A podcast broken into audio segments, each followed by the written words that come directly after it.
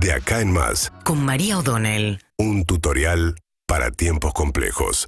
Bueno, ya se conocieron los números de pobreza. Lo que pasa es que de alguna manera eh, quedan bastante viejos y, no revelan demasiado. ¿Por qué? O sí, revelan unas cosas muy importantes y muy dramáticas sobre una radiografía del país que estaciona su nivel de pobreza a niveles cada vez más altos. El último número muestra que hay 30 y- que el 37% de los argentinos vive en hogares eh, que están por debajo de la línea de pobreza. Eh, son 17 millones de personas que viven en hogares donde los ingresos no alcanzan a cubrir la canasta básica de alimentos y servicios que hoy está en 80 y pico mil pesos. Eh, ¿Por qué digo que no revela mucho? Porque si uno mira la foto del año pasado, es mejor que la del anteaño. Claro, estamos comparando el 2021 con el 2020.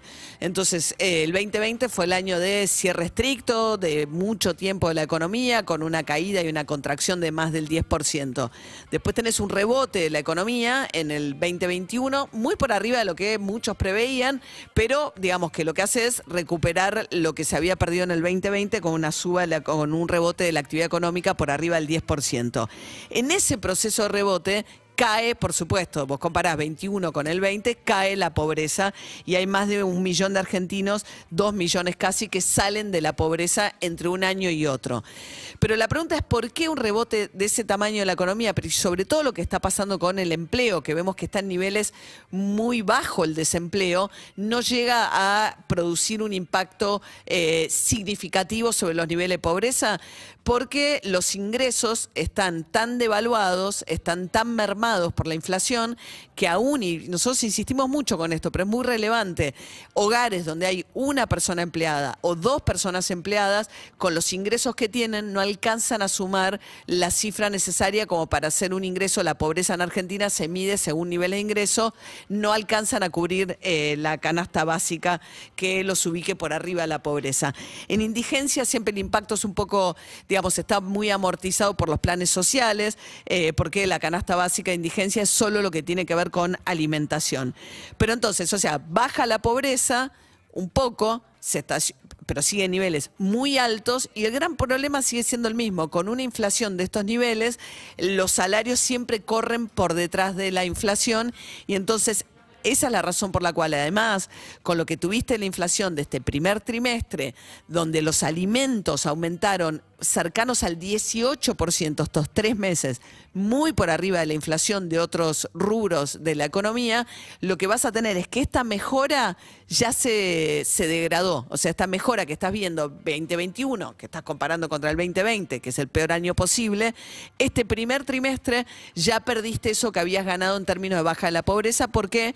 Porque se los decimos muchísimo, si los alimentos suben más que otros rubros y en la canasta básica para medir pobreza la mayor incidencia es de alimentos, porque es lo que más gastan los sectores populares, si la inflación de alimentos se acelera, el resultado es que tenés más pobreza.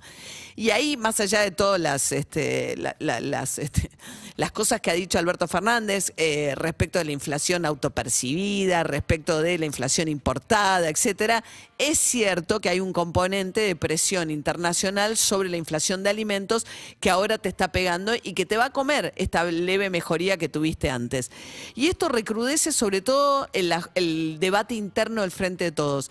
Ayer escuchaba un reportaje que le hacía Alejandro Berkovich a Leopoldo Muró, un diputado muy cercano a Cristina Fernández de Kirchner, a pesar de que viene del radicalismo, diciendo eh, la derrota electoral fue por las políticas de ajuste de este gobierno.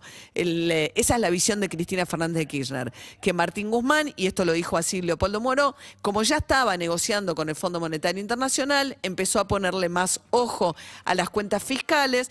Dijo Moró, por ejemplo, en el 2020 se suspendió el IFE, este ingreso eh, familiar de emergencia, la cuota adicional que iban a dar, porque lo que estaba haciendo Guzmán era practicando este ajuste. Dice, este es el ajuste que nos llevó a la derrota electoral. Y por eso es que nosotros estamos planteando estas diferencias, es lo que dijo eh, Leopoldo Moro, en una coalición de gobierno que ahora aparece además la tercera pata, que también se quiere diferenciar, que es Sergio Massa. Hasta ahora Massa venía haciendo un trabajo de llevar y traer de alguna manera, o de tratar de generar consensos dentro de la coalición y en ausencia de eso también con la oposición. Y ese lugar que yo digo que a mí me hace acordar un poco al lugar que en algún momento tuvo Dualde también en la política argentina, buscando ser y rememoran la idea del pacto de la Moncloa, que fue el pacto de la salida de la democracia en España, entonces buscando convocar a la oposición en algunos acuerdos básicos, pero también pensando en su propio futuro político, el de Sergio Massa. Todos ven que la imagen del gobierno cae y se derrumba, se derrumba sobre todo porque vos ves opinión pública, cuál es el principal factor de preocupación de los argentinos hoy, es la inflación, como no puede ser de otra manera, porque es lo que te come el bolsillo.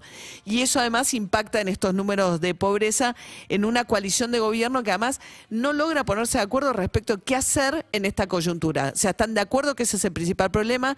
Ahora, ¿qué hay que hacer? El diagnóstico del kirchnerismo es, el problema es que están haciendo demasiado ajuste. El diagnóstico del gobierno es, es completamente diferente. Es obvio que tampoco aciertan, porque insistimos, Alberto Dijo que la inflación ahora es producto de la guerra. En el mes de febrero la guerra fueron cuatro días porque arrancó el 24 de febrero y tenés 7,5 de presión sobre alimentos. Ahí no está la respuesta. Con lo cual lo que hace finalmente la inflación es comerse las ventajas que pudo haber tenido, sobre todo la inflación de alimentos, la recuperación o las mejorías que pudo haber habido discretas respecto de pobreza, te las comió este primer trimestre y le mete mucho más presión también a la discusión interna del Frente de Todos respecto de qué hacer en este momento con la coyuntura económica. Síguenos en Instagram y Twitter. Arroba Urbana Play FM.